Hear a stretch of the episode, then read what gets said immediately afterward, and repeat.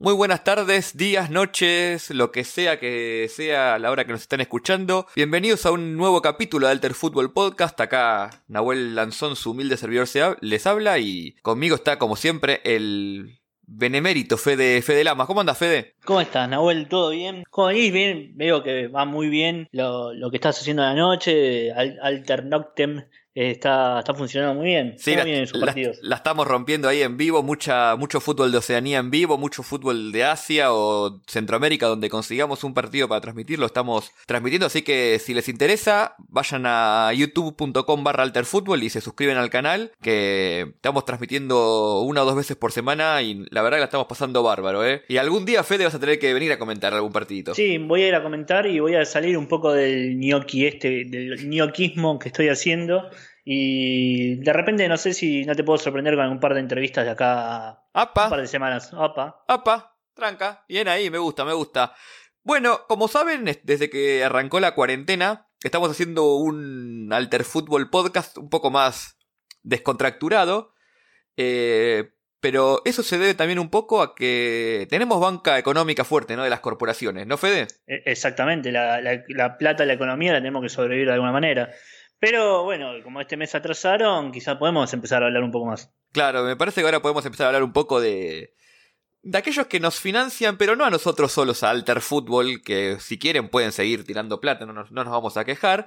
Pero una pregunta que es para mí muy importante, que a veces se hace, no, no es que nunca se hizo, pero que no se analiza del todo como quizás en algunos aspectos vamos a tocar hoy con Fede, que es la plata en el fútbol. ¿De dónde sale la plata en el fútbol, no, Fede?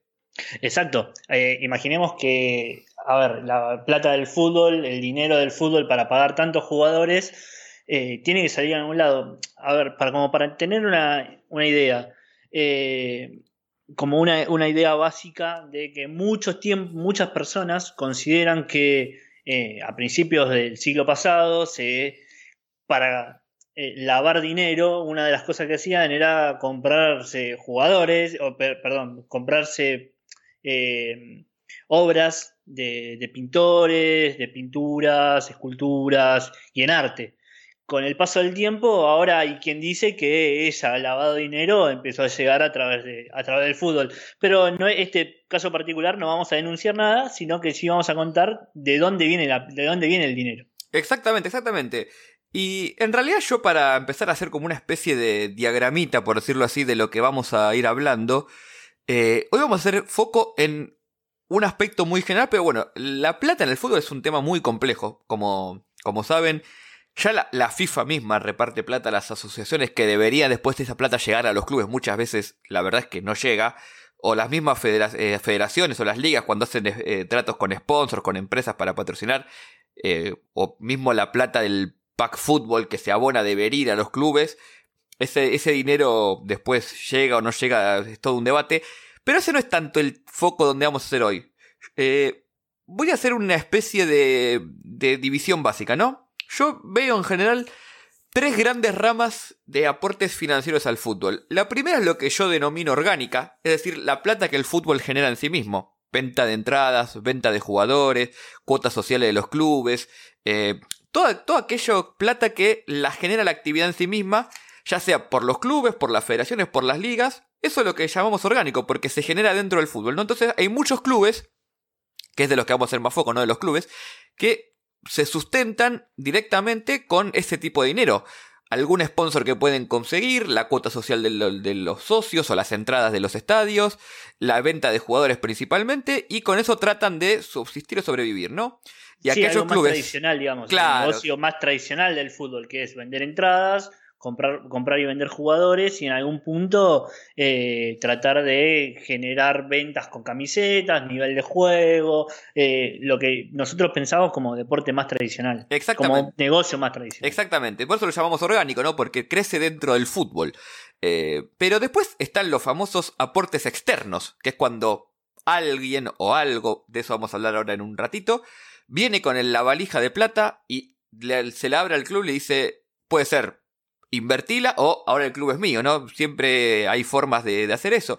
Y en estos, en este aporte externo, por decirlo de alguna manera, hay dos grandes eh, líneas. La primera es la pública, es decir, cuando la política, en tanto no un político, una persona, sino un, eh, un, gobierno, un Estado, Exacto. una municipalidad, eh, lo, bueno, un, ministerio también puede ser, hay muchos casos así de, de ministerios. El dinero público, el dinero de las arcas públicas se filtra a los clubes de alguna manera u otra. Está lleno de ejemplos en el mundo eh, no, es el, no es el caso que queremos ver hoy.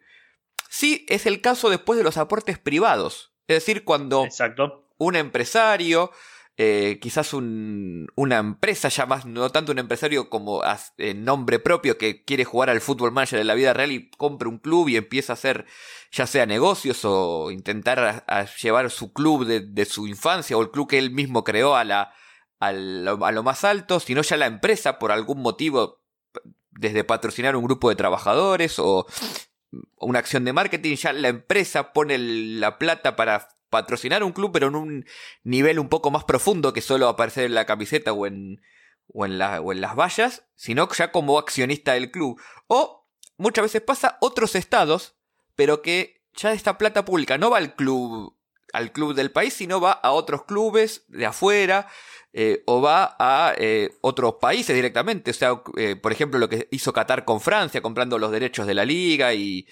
después compró el Paris Saint Germain, pero antes hubo todo un trabajo fino en la federación. Bueno. Sí, vamos a ponerlo, vamos a poner un poco de nombres, ¿no? Por ejemplo. Para, como para ponerlo, cuando Nahuel recién hablaba de una persona eh, con mucho, un empresario con mucho dinero que tiene ganas de comprarse un club, estamos hablando de, por ejemplo, dos personas, ¿no? Estamos hablando de Roman Abramovich, que habla en su propio nombre en el Chelsea y va y compra el Chelsea porque tiene toda la torta, básicamente, y va y compra el Chelsea. O, por ejemplo, eh, no sé, se me viene a la cabeza Bernardo Grobo Patel en eh, agropecuario en Carlos Casares que hizo una lista única para llevar adelante Acá obviamente no se hace a partir de sociedad anónima, no existe una sociedad anónima deportiva, pero sí se puede generar, bueno, yo voy a ir con tanta plata para poner en este club y empezar a hacerlo crecer más grande. Al fin y al cabo, lista única es lo mismo, creció, se hizo un club del cual él es presidente, obviamente por toda la eternidad hasta donde tenga ganas, porque eh, es, es así. Eh, en esos dos casos de casos de empresarios que tienen ganas de aportar a un club para hacerlo crecer por mucho tiempo. Después estamos hablando de repente eh, estados que se hacen cargo de, clubes, como puede pasar en, en algunos países de Europa Oriental o no sé, en Moldavia, vos ibas a hablar un poco de un caso de Moldavia hoy, y también podemos hablar de este club que nosotros hablamos en España hace, hace poco que eh, terminó convirtiéndose como en un, club, en un club con aportes municipales, que eso es algo que suele ocurrir en España más allá de ser una sociedad anónima deportiva, que es el Recreativo Huelva. Sí, Entonces, sí. Perdón, sí, sí, y también podemos decir el ejemplo este de eh, Emiratos Árabes o el Abu Dhabi Group invirtiendo en distintos clubes en ya sea en la Premier League o en la Liga Española. es, el caso más ejemplar es el Manchester City, digamos y después de ahí se forma el City Football Group, pero comienza siendo un aporte de, desde Emiratos Árabes, eh, como siempre digo, en Medio Oriente, sobre todo a, esos niveles, lo que es el empresario, de lo que es la empresa o lo que es los fondos públicos es un límite muy difuso, con lo cual uno no puede decir hasta qué punto está invirtiendo el empresario en nombre del empresario o el empresario en nombre del país. Em, em, se funde todo, ¿no? O también Qatar, como decíamos en, con el Paris Saint Germain o en Francia, ¿no? Y después está este ejemplo que es el de las empresas aportándole a los clubes, ya poniendo otro, otro tipo de nombre, ¿no? Eh, pero bueno, ya de eso vamos a hablar en un ratito. Yo, eh, Fede, ejemplo clave, si querés. Sí, pero quería empezar hablando eh, para meter un tema picante de entrada, ¿no? Porque es la liga más más importante del mundo, vamos a decirlo así. Atrae millones de, espectadores todos los fines de semana. Encima está teniendo últimamente unos partidos tremendos. Y hablo de la Premier League. Exacto. La Premier League que tiene, eh, digamos, mucho que ver con, este, con el tema del, del, episodio, porque es una liga que es la más cara del mundo, se vende como la liga más cara del mundo y lo es realmente. Y genera muchos recursos, pero a su vez también, Fede, ¿me podés contar un poco más? los recursos extra que se meten en la liga. acá, bueno, justamente cuando recién estábamos, estamos haciendo esta especie de introducción, eh, podemos hacer como varias diferencias de dónde sea el dinero. Eh, hace poco hubo una, una declaración muy que a mí me llamó mucha atención, muy divertida, sobre que dijo Jürgen Klopp, que obviamente todos conocemos a Jürgen Klopp. Yo no, lo ¿eh? que no, vos no lo conocés. No es, lo uno conozco. que, es uno que perdió el otro día por paliza. no, eh, bueno, pero más allá de eso, hizo una declaración muy divertida que habló como que el Liverpool tiene no tiene atrás eh, a un magnate o un grupo empresarial o, un país detrás, sino que es otra, otra cosa. Bueno, Jürgen, déjame decirte que todo bien, te van con un montón de cosas, pero acá no, acá le está cerrando, le está cerrando feo, ¿por qué? Porque el Liverpool tiene una organización gigantesca atrás. Entonces, esta idea de ya empezar a ver el, el deporte o la, o la Premier League lejos de un club que, eh, que termine siendo de los socios. No, ya son todas grandes corporaciones, o la gran mayoría son grandes corporaciones que tienen, eh, en definitiva, clubes en la Premier League. Vamos a hablar un poco como así, como para poner un par de ejemplos. Primero, vamos a hablar del Liverpool. El Liverpool eh, tiene detrás, pobre Jürgen que no sabe, tiene un grupo atrás que se llama el Fenway Sports Group. A ver, es una corporación estrictamente deportiva que tiene, entre otras cosas, eh, los Red Sox de. Primero, son, son yankees, no son ingleses, son yankees. Tiene los Red Sox como principal equipo de Boston.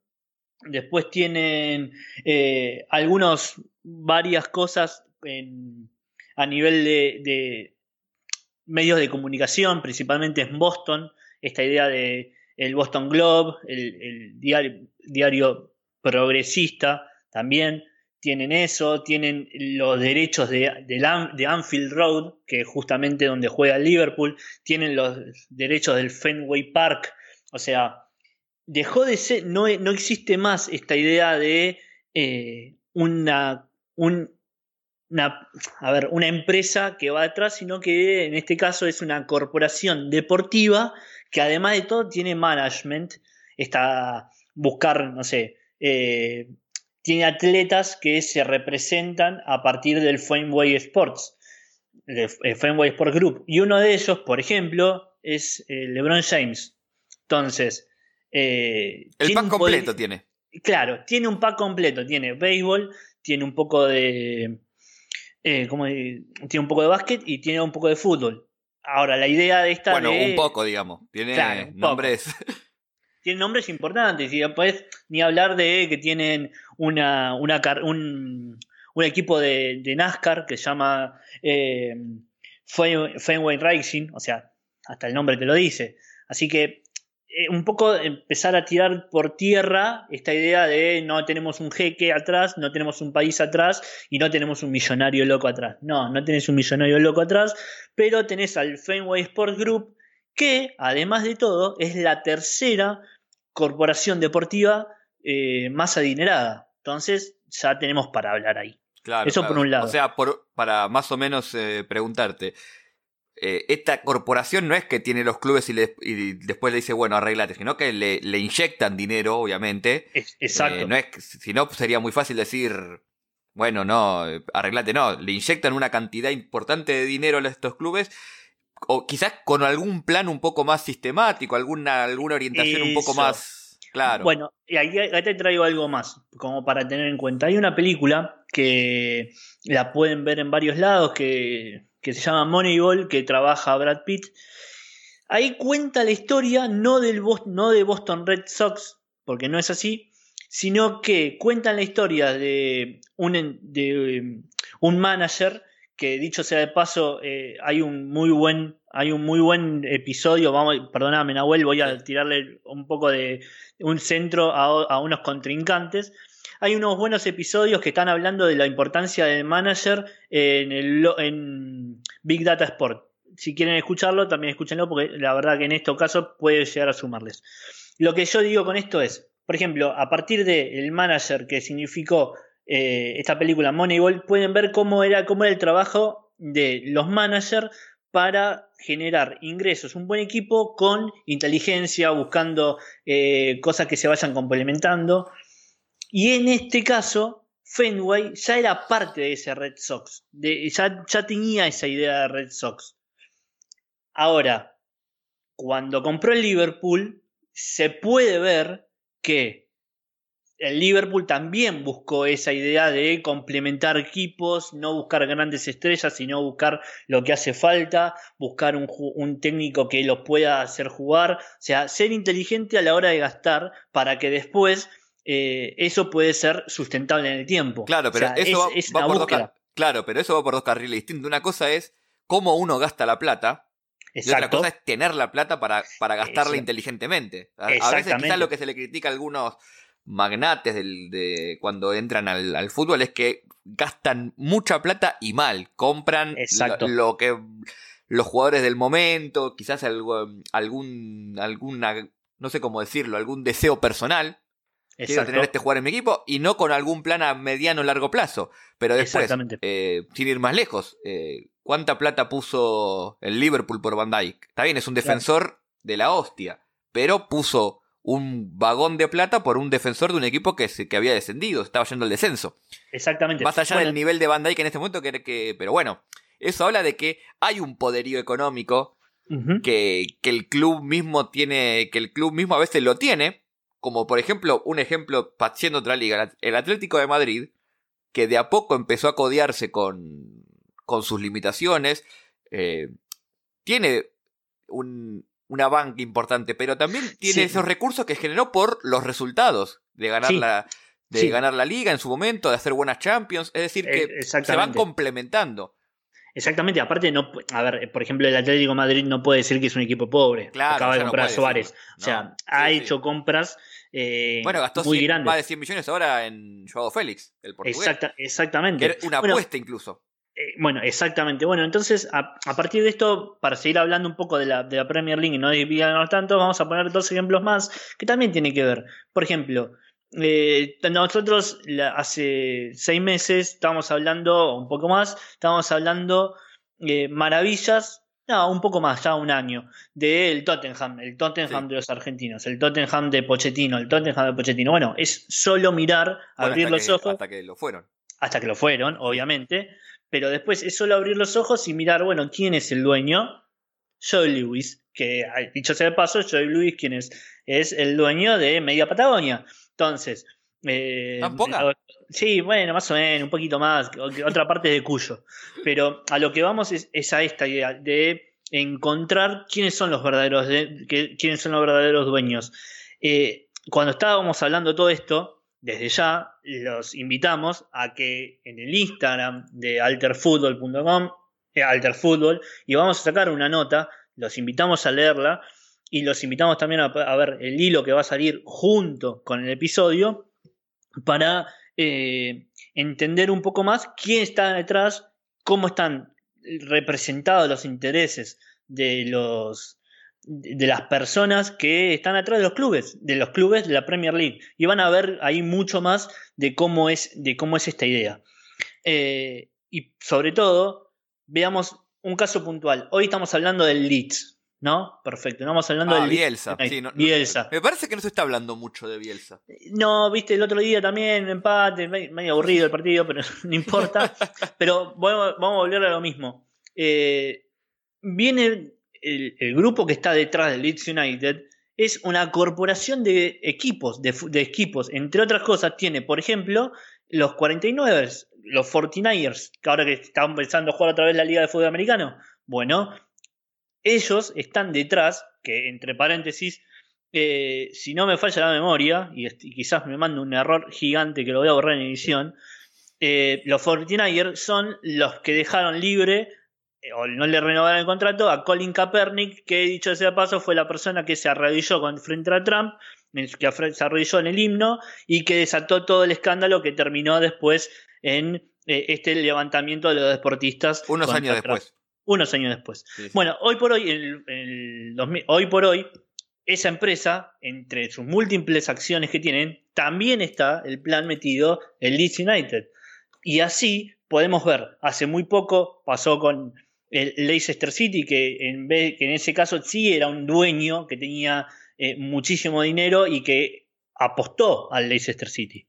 Bueno, sí, eh, en el caso del Leicester estaba el, el empresario tailandés muy importante, que voy ahí voy a decir el nombre, guarda, Vichai Srivadapana, uy, Vichai Srivadanaprava, bien, Ajá, estábamos ahí, de a poco lo decimos, que bueno, lamentablemente falleció en el accidente de helicóptero después de ver un partido del Leicester, ¿no?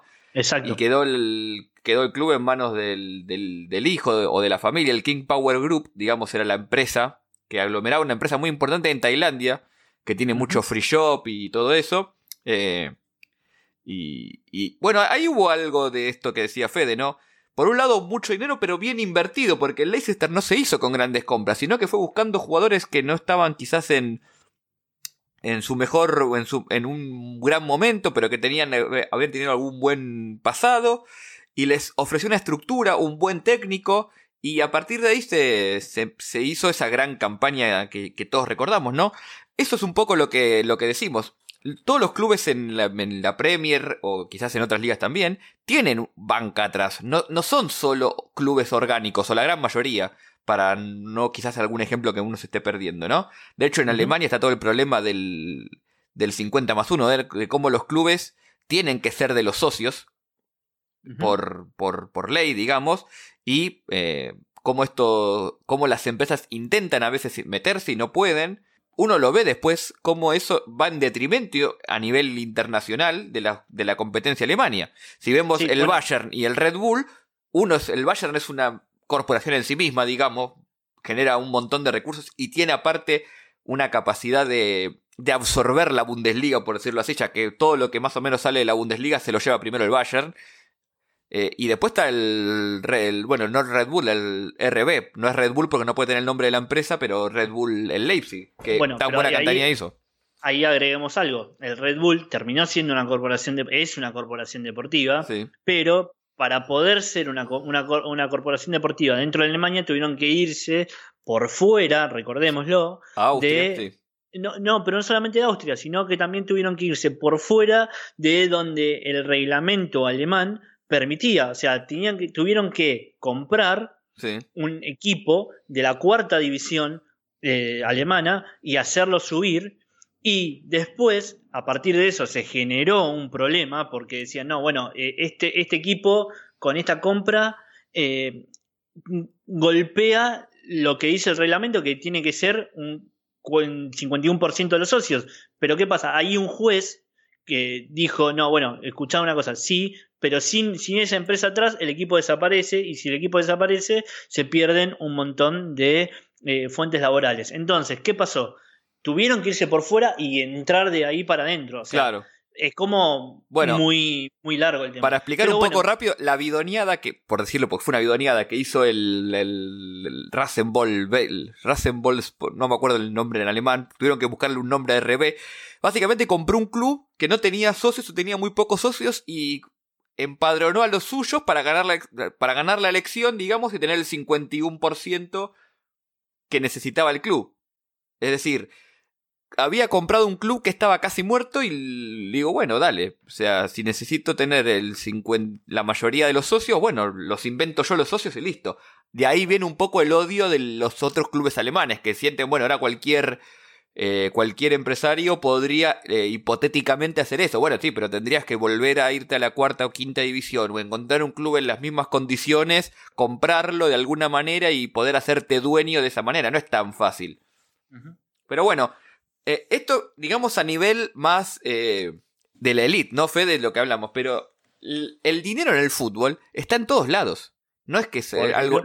Claro, no es que solo eh, las, empresas o los estados se interesan en invertir en los clubes más importantes del mundo, sino que también en, muchos países las empresas tienen un rol central en, en, los clubes. Ejemplos se me ocurren muchísimos. En Egipto, la gran mayoría de los clubes son de empresas directamente. Eh, Exacto. Son, son, son de empresas. Salah, o Salah, Mohamed Salah, eh, de hecho, salió del Al Mokaulun o Arab Contractor, que es una de las principales constructoras del, país. Sería como que acá Maradona haya salido de Loma Negra Fútbol Club. Exacto. Cuando era, sí. Bueno, eh, otro club importante dentro de la liga es el, el EMPI, que es la... perdón. Otro club importante de la, de la liga egipcia es el EMPI, con doble P, que es el club de la, de la principal petrolera. Y así hay muchos ejemplos. Bueno, en Ghana tenemos el Ashanti, el Ashanti Gold, que es un club de la minera. De, ahora se llama Ashanti Global o, tiene algún nombre parecido, que es la tercera minera más importante después de, de bueno, de Barrick Gold eh, y Goldman Sachs, si mal no recuerdo, que no sé si tiene minera. Pero bueno, es la tercera minera en importancia y ese club es, eso era porque ahora se estaba vendiendo justo hasta la pandemia. Eh, también de ese, de ese, club. En Sudáfrica esto pasa muy seguido. Eh, en el principal club de Zambia, el CESCO, es de la compañía energética CESCO, que paradójicamente en, el mismo, en los mismos diarios, algo que se da para mí muy curioso, anuncia por un lado los cortes programados de energía porque no, eh, por los problemas energéticos que tiene Zambia, que en parte son también por la sequía y todo eso, pero también por la mala calidad del CESCO.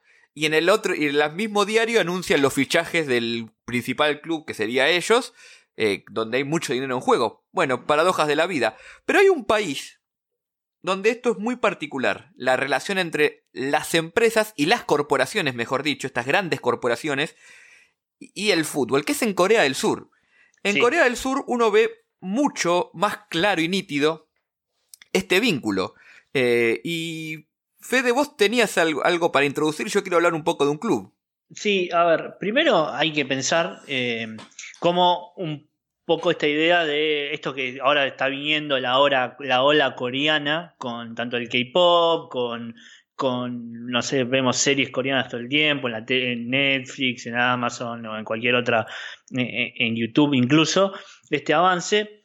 Eh, ¿Por qué? Porque hay algo que manejan bien directamente. Es esta idea de eh, un capitalismo bueno, un capitalismo que puede eh, incluso ser parte de la vida social o cómo el capitalismo se va metiendo dentro de la sociedad, pero no solo con, sino también, pero incluso hasta con una cierta, entre comillas, responsabilidad.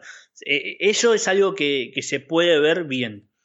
de repente patrocinando cantantes, patrocinando figuras eh, excesivas o, lo que sea.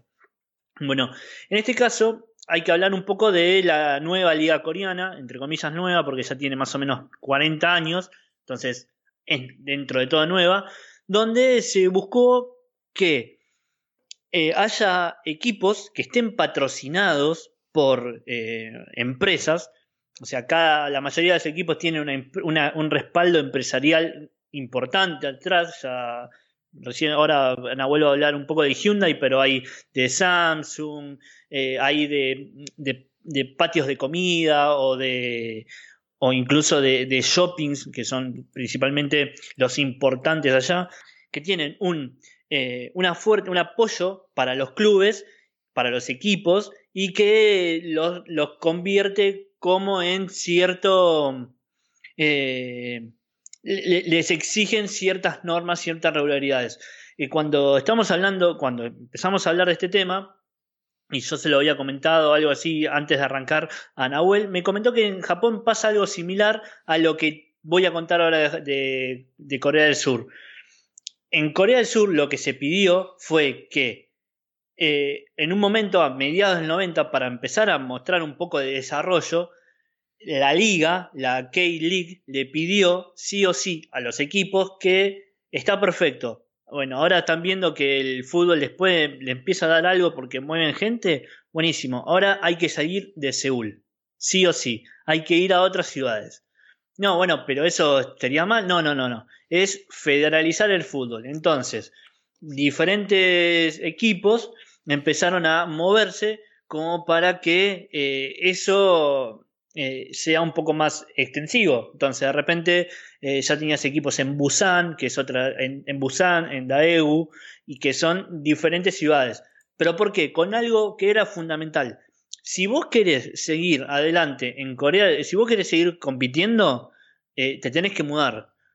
porque si no te mudás, te borramos de la liga y te vas de la liga, o sea, de una. Entonces, a partir de ahí, con ese Muy libre todo, ¿eh? Como... Muy libre todo, pero terminó siendo aceptado y sacando dos o tres clubes que eran los más importantes de Seúl, que no lo, no lo llegué a investigar, pero si investigo un poco, me parece que van a ser los de las empresas más grandes. Eh, terminaron siendo llevándose el deporte a otras ciudades de, del interior de Corea, digamos. Entonces, a partir de ahí se puede ver un plan capitalista trazado y que buscó, en definitiva, alcanzar la, cantidad, la mayor cantidad de clientes. Y a partir de ahí podemos ver eh, diferentes nombres, como por ejemplo del que vas a hablar hoy, que, es el Hyundai. Claro, claro. Bueno, eh, completando un poco lo, que dice Fede, eh, uno de los problemas que tenía, sobre todo Corea del Sur, cuando empezó a, a, cuando se confirmó el Mundial del 2002 compartido con Japón, era justamente tener un fútbol local un poco más, más potente para no solo mostrar, sino también para eh, desarrollar jugadores y mejorar un poco el equipo de, cara a lo que se venía, ¿no? Entonces, una, una, una, de las cosas que, que, hizo fue esto, empezar a descentralizar un poco el fútbol, como, como, como bien dijo Fede, y la otra fue que empezaron los aportes eh, de empresarios más eh, fuertes. No es que no había antes, había, obvio que los, que los había, de eso voy a hablar un poco, pero se empezó eh, a, masificar. Primero porque para las empresas era una oportunidad porque estaban auspiciando el Mundial del 2002. Entonces es una buena forma de, introducirse ahí. Eh, obviamente no, no todo en Corea del Sur es tan libre como a veces se quiere mostrar. Siempre hubo un estatismo no en el sentido que nosotros conocemos como estatismo, que es el Estado haciéndose cargo de una empresa, sino es más común algo así como un estado rector, si se quiere, ¿no? Un poco lo que había dicho Fede con el caso de, de la descentralización. Bueno, acá más o menos funciona lo mismo. Hay pautas, hay reglas que hay que cumplir. Eh, de hecho, uno de los grandes problemas que tiene Corea del Sur, y esto ya más hablando de política y un poco hablando del Hyundai de lo que yo voy a hablar, es que eh, obviamente estas grandes empresas, o en realidad se llaman eh, chaebol, que serían como grandes conglomerados con distintos tentáculos, en distintos sectores de la economía de Corea del Sur, obviamente están sujetos, por un lado, a estas reglas, pero después no tanto. Y incluso en muchos lados las terminan eh, eh, moldeando ellos, pero eso, y eso es un problema también, ¿no? Pero bueno, yo voy a hablar un poco de Hyundai, si hablamos de Hyundai hablamos de... Eh, del mejor auto del mundo. Del mejor, no sé si el mejor auto del mundo, pero sí una de las principales automotrices es la principal surcoreana y no solo es una gran eh, automotriz, es Hyundai Motor. Después, el Hyundai Group como tal tiene muchas, eh, muchas empresas. Pero voy a hablar un poco de esto porque para hablar de fútbol acá habría que hablar un poquito de historia. No sé si Fede, si viste Succession, la serie de HBO. No, no la vi. Bueno, a quien la vio me va a entender lo que digo y a quien no la vio la recomiendo porque es muy buena. Eh, Hyundai fue fundada en 1948, allá a lo, lejos, ¿no? Por Chung Hu-Yung. Eh, era un taller de reparación que, con, con el paso del tiempo, fue eh, volviéndose cada vez más grande, más grande, más grande. Y bueno, de a poco empezó a absorber otras ramas de, de empresas. Primero, obviamente, se, transformó en la principal automotriz en Corea del Sur. La mayoría de los autos en Corea del Sur que se fabrican son de Hyundai. Eh, es un gran conglomerado. Y a partir de este éxito empezó a eh, abrirse a otras ramas, ¿no? Eh, seguridad, industria, tiene, tiene, puertos. Bueno, ¿cuál es el problema con estos, con estos con estos grandes conglomerados? Uno de los grandes problemas que tienen es que cuando se cae la empresa, se cae el chaebol, se cae mucha... Eh, no es, no es, no es poco, no sale gratis que se caigan estos grandes conglomerados, por decirlo de alguna manera, ¿no? Arrastra a la economía de Corea del Sur. Porque están tan inmiscuidos en la, en la economía de ese país que eh, sea, se vuelven eh, interdependientes, por decirlo así, ¿no? Eh, Corea del Sur necesita de, estas, de estos grandes conglomerados y estos grandes conglomerados a su vez necesitan de, de, de ellos mismos, de, de, cierta sinergia entre ellos mismos, ¿no? Bueno, entonces, a partir de la década del 90, cuando algunos de estos más importantes empiezan a caer y traen una gran crisis en Corea, en Corea del Sur, empiezan unos procesos que el mismo Estado de Corea del Sur, esto que decimos con Fede, de este Estado rector, empieza a pedir que estos grupos empiecen a desarmarse, ¿no? Por, para que justamente para evitar esto, Para evitar que una, un gran conglomerado tenga tantas empresas en tantos sectores clave que cuando se caiga se arrastre todo como cuando se arrastra el mantel, ¿no? Bueno, entonces a partir de ahí el Hyundai Group empieza a, a desmantelarse, obviamente por un lado queda el Hyundai Motors, que es hoy la principal automotriz en Corea del Sur y es una de las empresas más grandes. Eh, y después está el Hyundai Group que tiene también distintas empresas que funcionan... A ver, voy a tratar de explicarlo de la manera más eh, sencilla posible. Son independientes entre sí financieramente, pero tienen algunas particularidades. Una de las más importantes es que todo queda en la familia.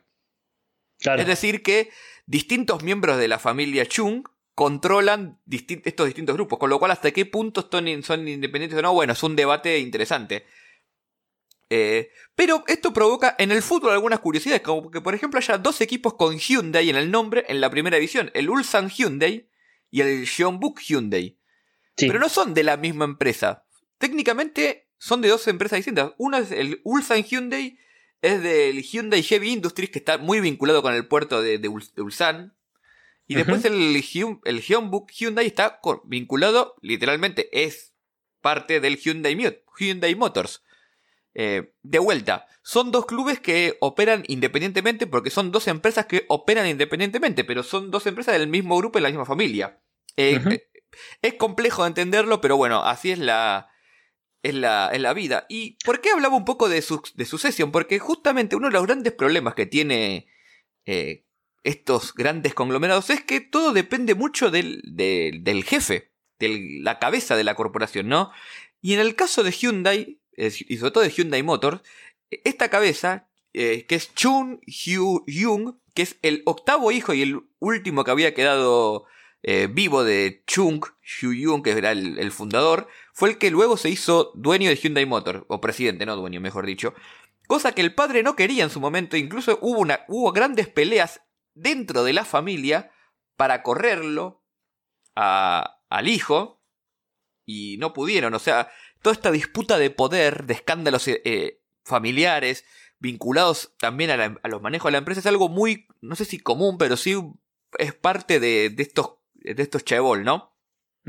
Bueno, un poco para contarte eso y para repasar un poco, ahora que estabas hablando justo, eh, empecé, empecé a ver un poco lo quiénes son los dueños de eh, la pelota en Corea del Sur y quién está detrás. Y ahí automáticamente podemos ver, bueno, eh, los máximos ganadores son Pohan Steelers, que son los de la compañía de, de hierro y de acero de Corea del Sur, que son los más poderosos, que también obviamente hierro, acero, que es también auto, y todo, y todo lo que tiene, es metal, que tiene que ver con ello. Después de repente vemos el Busan IP, que es de Daewoo, de, no Daewoo nacional, sino Daewoo, la marca de autos. Eh, y después sí encontramos lo que vos decías, por ejemplo, el Seongnam y el Incheon, que son dos equipos que directamente no dependen directamente de una empresa, pero sí dependen de una alcaldía. Entonces, los entonces son como los equipos del Estado, de los equipos de eh, tal ciudad, pero exclusivamente la ciudad, que la ciudad le da presupuesto, que la ciudad le da dinero y a partir de ahí sí genera sponsor. Digamos como que serían eh, franquicias donde hay un conglomerado de empresas que están alrededor de ese club, como lo que pasa en Edición, y el, el encargado de gobernarlo o de gerenciarlo, mejor dicho, es el alcalde. Básicamente, el dueño es el, responsable, es el alcalde, después de un conglomerado de empresas que se juntan a darle plata a el Incheon, entre otros de los clubes, ¿no? Bueno, eh, y en el caso del Hyundai funciona algo similar, pero en el sentido de que el dueño del Hyundai Jeonbuk, del Jeonbuk Hyundai, es el CEO de Hyundai Motor. Eh, primero le quiero agradecer a Lucas Soco, que es, eh, que es alguien de, la alterbanda, digamos, que me ayudó muchísimo. Es un, alguien que sabe muchísimo de, fútbol de Corea del Sur y me, dio una mano acá, ayudándome no solo a recopilar información, sino también a darle un poco de sentido a la cantidad de información que hay. Un poco me explicaba esto, ¿no? Que uno de los grandes problemas que tiene el fútbol en Corea del Sur, junto a todos estos clubes corporaciones, es que eh, volviendo al inicio de todo, es que no los vuelven clubes autosustentables, sino que dependen exclusivamente de el aporte externo, lo cual es un problema porque cuando se cae la empresa, se cae el conglomerado, o se cae el interés del, conglomerado en mantener al club, el club muere, literalmente, porque no, no tiene formas de, eh, de ser autosustentable. Si uno ve los números, bueno, antes de la pandemia, los números de asistencia a las canchas en Corea del Sur son bajos en general. Exacto. No son muy altos, con lo cual... Eh, no hay mucho. No hay, no hay mucho feeling, por decirlo así, entre las comunidades y los clubes. Sí me contaba Lucas que lo que suele pasar es que eh, muchas veces hay empresas que tienen cierto vínculo con la ciudad porque están radicadas ahí hace mucho tiempo, tienen en plan tanta gente que es como que la empresa se vuelve parte de la ciudad. Y un poco eso es lo que pasa, por ejemplo, con el Hyundai eh, y, el, y el Hyundai, ¿no? Eh, no es que la gente se hincha del Hyundai, del Hyundai Hyundai por, por Hyundai la empresa, sino que es como parte de lo mismo. Es bueno, Hyundai es el club de fútbol y es la empresa, y lo mismo con el Ulsan Hyundai, ¿no? El Ulsan es una ciudad muy eh, portuaria, nosotros somos trabajadores del puerto y eh, Hyundai Heavy Industries es parte de, de, ese, de ese combo, digamos. Pero si no, se crean estos problemas de identidad. Cuando no está formada esa identidad, la gente no va a la cancha porque no le interesa ser hincha del club de una empresa. No. No, no, se crea mística alrededor de eso. Sí, lo que ayuda son los títulos. Y eso fue lo que, tras un comienzo medio problemático para el eh, Hyundai, lo logró. De hecho, de 2009 a 2019, siempre quedó entre los tres primeros de la liga coreana. Y ganó la liga del 2009, la del 2011, 2014, 2015, 2017, 2018 y 2019 con el agregado de haber ganado dos Champions asiáticas. En el 2006, un poco antes de todo esto, y ahora en el 2016. Con lo cual es un club que eh, de a poco, obviamente con, este, con esta fuerte inversión privada, privada por decirlo de alguna manera, privada estatal, pero privada por ser de Hyundai, el Hyundai Motor Group, eh, ha logrado cosas importantes. Con lo cual, eh, ¿por, qué con Fede quisimos hablar un poco de, de Corea del Sur y de Inglaterra? Porque son dos primeras ediciones, una la más importante del mundo y la otra una de las más importantes de Asia. Eh, que les recuerdo a la gente que en Asia vive muchísima gente. es un mercado muy importante, digo, porque a veces nos quedamos en, bueno, pero ¿a quién le importa el fútbol asiático? Bueno, el fútbol asiático es importante también por la cantidad de gente que potencialmente uno puede alcanzar en Asia. Bueno. Yo, les hago un comentario muy sencillo como para que tengan una idea, que esto va fuera del fútbol. Eh, en China, por ejemplo, ¿Por qué existen los actores chinos o los actores coreanos en algunas películas que son... Eh, ¿Por qué? Porque con un solo actor directamente te pagan toda la, película. ¿Por qué? Porque ese actor y esa traducción se lleva a Corea o se lleva a China y automáticamente llenaste las salas y automáticamente ganaste en inversión. Claro, es así. Es, así, funciona así. Bueno, un poco también el fútbol corre con este, con este, este, este sentimiento. Eh, por eso es importante mostrar que hay modelos de, inversión privada que funcionan en el fútbol. Que funcionan no como decir, che, esto es bueno que pase. No, funcionan porque existen, están. Eh, y tienen obviamente sus complicaciones, tienen sus problemas, tienen sus problemas eh, internos de escándalos de corrupciones, obviamente, tienen sus problemas también con las federaciones, porque a ver, donde hay plata hay problema, ¿por qué? Porque alguien quiere apropiarse de esa renta que se empieza a generar. Entonces a veces las federaciones quieren apropiarse estos inversores en el sentido de, bueno, eh, invertir en este club, pero también necesitamos que hagas algunos aportes extra para otros clubes, para no, no desbalancear la liga. A veces pasa, eso pasa mucho en África, ¿no? De que, de que las empresas, y por eso tampoco hay muchas inversiones, tienen que dejar muchos vueltos en el camino, por decirlo mal y pronto para poder invertir en algunos clubes, sobre todo cuando empiezan a tener cierto éxito. Bueno, eh, imaginemos, eh, por ejemplo, de lo que estábamos hablando hace un rato, el Red Bull, que era tenía un Red Bull en Ghana y no lo terminaron usando. Entre otras cosas porque además los mejores jugadores no se iban, no, no se querían quedar en Red Bull Ghana, sino que directamente se querían jugar toda en Europa, porque con 13, 14 años firmado, 17 reales, eh, ya podrían haber estado en algún club mejor, ¿no? Claro, claro. Entonces con Fede nos pareció copado este, este contrapunto, ¿no? Por un lado, eh, la liga principal del, del mundo, por decirlo así, en un sentido no es autosustentable. ¿En qué sentido? En este sentido de que sin esos aportes extraordinarios no se podría generar lo que se genera después en el fútbol. O sea, estos partidazos que vemos, estos, estos fichajes totalmente carísimos de jugadores de muy buena calidad, no se dan solo por lo que genera la Premier League, sino por estos aportes. Con lo cual, eh, estos clubes que tanto nos deslumbran por cómo juegan, por la cantidad y la calidad de los planes que tienen, sin estos aportes privados, no, existirían, seamos, seamos, claros, digamos, no, no estarían. Y, al, y por otro lado, en Corea del Sur lo que para mí es importante mostrar es cómo eh, la plata privada está y a lo mejor hasta puede ser desaprovechada. ¿Por qué digo? Porque si uno compara eh, a nivel resultados, la Liga de Corea Sur con, ligas eh, de Asia está muy bien, de hecho. Eh, es una de las ligas más, más potentes, es una de las ligas que, que más, más gana o más lejos llega siempre en las copas, tiene equipos fuertes, pero si uno ve el fútbol local, ve estadios semivacíos, no le ve mucha importancia en, los medios, no le ve mucha relevancia eh, entre la gente, que quizás prefiere ver otras ligas, pero el dinero está. Vemos grandes empresas que invierten, pero a veces invierten poco, porque no les, no les es redituable. Por ejemplo, el, Hyundai, eh, cuando empieza a invertir, lo hace como sponsor de un club, del club Hyundai eh, Hyunbuk Buffalo. De hecho, eh, era uno de los accionistas al punto tal de que los jugadores dormían en la fábrica, en una de las fábricas de, de Hyundai, para poder... O sea, pero no les, no les daban el, un, infraestructura. Recién en 2013 eh, hicieron un complejo deportivo con todos los nombres. ¿Por qué? Porque no les era redituable hacerlo. Cuando les empezó a ser redituable lo empezaron a hacer. Cuando el club empezó a ganar cosas, recién ahí comenzó la rueda a girar.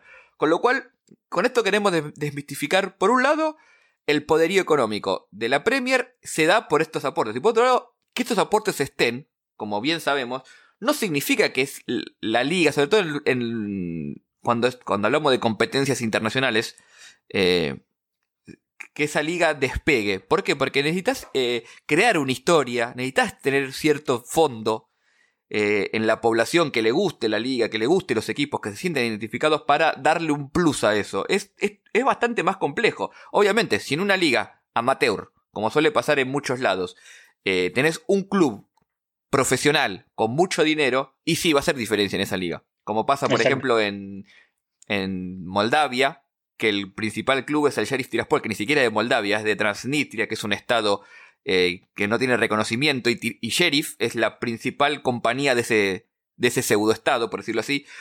Y después los clubes en Moldavia no tienen plata, no tienen ese dinero. Obviamente, ese club va a ganar siempre todo, pero después no tiene cómo competir incluso con, con clubes de mismo nivel en su, en su escala. Eh, ¿Por qué? Justamente por este motivo. Porque es un poco más difícil, por suerte para el fútbol, que pongo plata y me sale todo. Si no, sería todo muy fácil. Obviamente tener la Fede es una gran ayuda. Sí, obviamente es lo que te termina dando, eh, si vos querés, un plan para comprar un jugador. Esta idea de comprar un jugador y que automáticamente se me va a dar todo, o el jugador salvador no funciona así.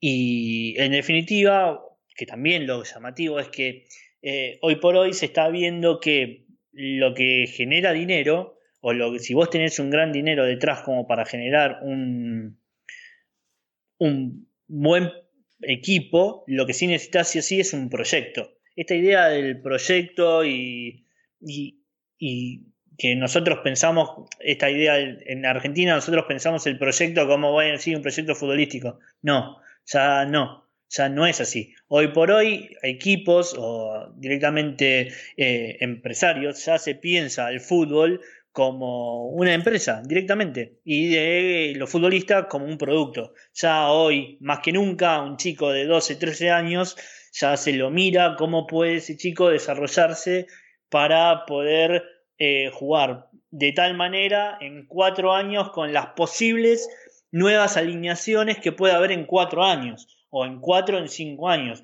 Imaginemos que ahora estos laterales que en vez de llegar, eh, que eh, estos nuevos wings, que son los laterales, que, en, que ya no ocupan un espacio, sino que llegan al espacio, eso ya estaba planificado por alguien que estaba mirando atrás y que estaba diciendo, bueno, en cuatro o cinco años esto se va a jugar así, entonces necesitamos pensar un proyecto para estos jugadores. Claro. Tan, tan alejado está en, por ejemplo, en la Premier, en ese sentido, está tan alejado que ya se piensa en eso. En otros lugares no se piensa en eso porque no se tiene la materia prima, por ejemplo en Corea, eh, pero sí te genera un plan masivo de dinero como para poder eh, mostrar el fútbol y mostrar dónde está la potencia de las empresas que están allá.